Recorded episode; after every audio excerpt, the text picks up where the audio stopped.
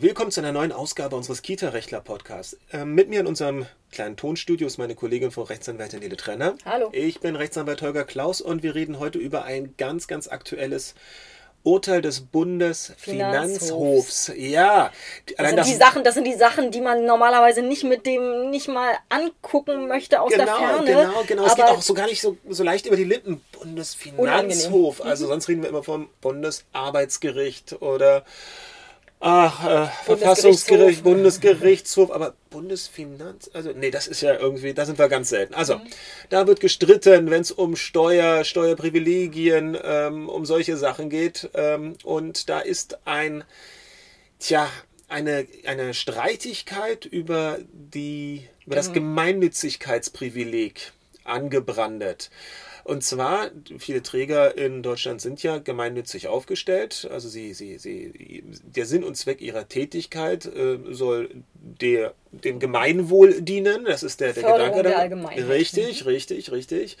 Und ähm, hier in dem zu entscheidenden Fall war es dann so, das hatte jetzt erstmal nichts mit Kita zu tun, aber wir reden ja immer gerne über Sachen auch, die sich dann in den Kita-Bereich hinein entwickeln können. Deshalb, wenn wir es an dieser Stelle versuchen, ein bisschen, ja, mal Ihnen darzustellen, liebe Zuhörer.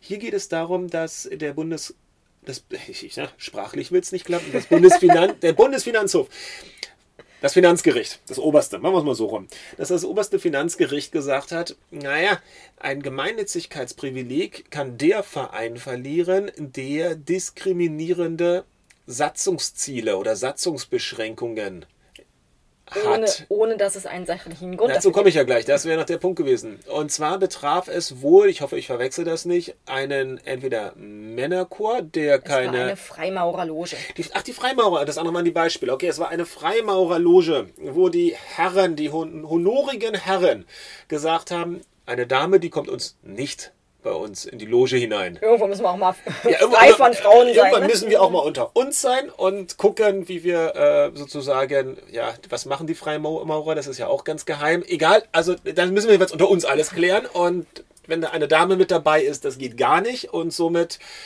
äh, wollen wir das bitte auch in unserer Satzung geregelt wissen, dass wir entsprechend äh, natürlich nur die Herren der Schöpfung in unseren Verein aufnehmen. Sinn und Zweck dieser, dieser speziellen Freimaurerloge war wohl so ein bisschen auch, äh, deswegen ging es eigentlich auch in Richtung Allgemeinheit fördern. Sie wollten Spenden sammeln für Bedürftige und sie wollten äh, so, eine, äh, so eine Art Sterbekasse auch unterhalten wohl. ähm, aber diese ganzen eingesammelten Gelder sollten dann wieder nur Mitgliedern zugutekommen. Und mhm. das war das Problem in diesem Fall. Weil dann den Mitgliedern natürlich. Weil die äh, Mitglieder nur Männer waren und ja. deswegen war es keine Förderung ja, der Allgemeinheit. Ah, ja, ah, Gut, jetzt könnte man natürlich sagen, und das ist dann auch entsprechend von den ähm, Beobachtern dieses ganzen Verfahrens angeführt worden, ha, dann gibt es ja bald keine Männergesangsvereine mehr, die auch nicht den Damen offen stehen. Nur keine gemeinnützigen. Keine gemeinnützigen mehr, richtig. Denn wenn die Männergesangsvereine auch ein super Wort. Wenn die Männer, wenn die Männer Gesangsvereine, zu den Damen komme ich gleich, ja, aber wenn die Männer Gesangsvereine dann eben sagen und äh, die Vereinskasse wird natürlich nur auf unseren äh, Sangesstreitig, äh, Wettstreiten und äh, Fahrten für uns Männer äh, auf den Kopf gehauen, dann wird das wieder auch problematisch, wenn man sich die Entscheidung des obersten Finanzgerichtes ähm, etwas näher zu Gemüte führt. Die Frage ist halt, könnte, könnte so ein, äh, so ein Männerchor überhaupt gemeinnützig sein, werden? Weiß ich nicht. Hätte ich schon meine Zweifel dran, dass Wenn er sagt, dass er, dass er, dass seine, dass die, dass die Sangeskunst ähm, zur Erbauung ähm, der Allgemeinheit da sein soll, dass man äh, plant, ähm, in, in Altersheime zu gehen und ähm, welchen kirchlichen Festen aufzutreten, denke ich, geht das. Also ich, ich nehme mal an, das würde gehen, aber dann kommt es wieder darauf an, wie wird das Ganze dann verwendet. Das, was dann womöglich an Spenden erzielt wird. Gleich ist natürlich auch, dass die Damen in einem Gesangsverein unter sich bleiben wollen. Dann könnte man auch sagen, dann könnte sich mit der Gemeinnützigkeit dann nicht mehr so gut vertragen. Und jetzt kommen wir zum Kita-Bereich. Hier ist es relativ einfach, gerade bei den geschilderten Beispielen, da geht es um die berühmte Geschlechtsdiskriminierung. Männlein und Weiblein sollen möglichst, solange es keinen sachlichen Grund für eine Unterscheidung gibt, auch gleich behandelt werden. Im Kita-Bereich Mädchenkitas gibt es nicht, sofern wir wissen. Jungskitas gibt es auch nicht, sofern wir wissen. Aber natürlich religiöse Einrichtungen, die auch als Verein betrieben werden, und Weltanschauung.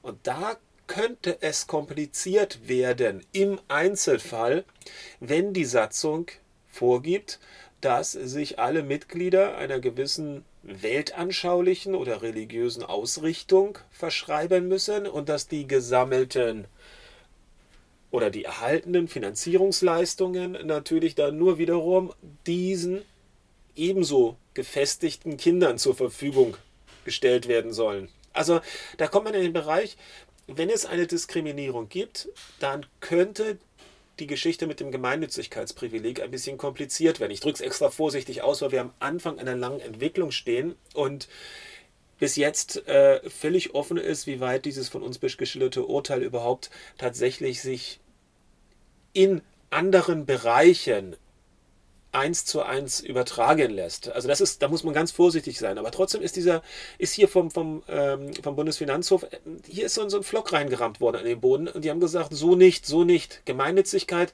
darf nicht diskriminierend nur für einen Teil gemeinnützig sein, wenn man doch angeblich im Satzungszweck sagt, man will der Gemeinheit Gutes tun, aber letztendlich will man es ja gar nicht, sondern einer ganz bestimmten Gruppe und damit einer anderen Gruppe, eine andere Gruppe ausschließen. Und zumindest, wenn es darum geht, dass wir über religiöse oder Religion oder Weltanschauung, das sind ja auch die Merkmale im Antidiskriminierungsgesetz, äh, könnte man auf die Idee kommen, dass dieser Sachverhalt übertragbar wäre. Spannendes Thema. Ja, mal schauen, wie sich das weiterentwickelt. Ja. Bis dahin. Tschüss.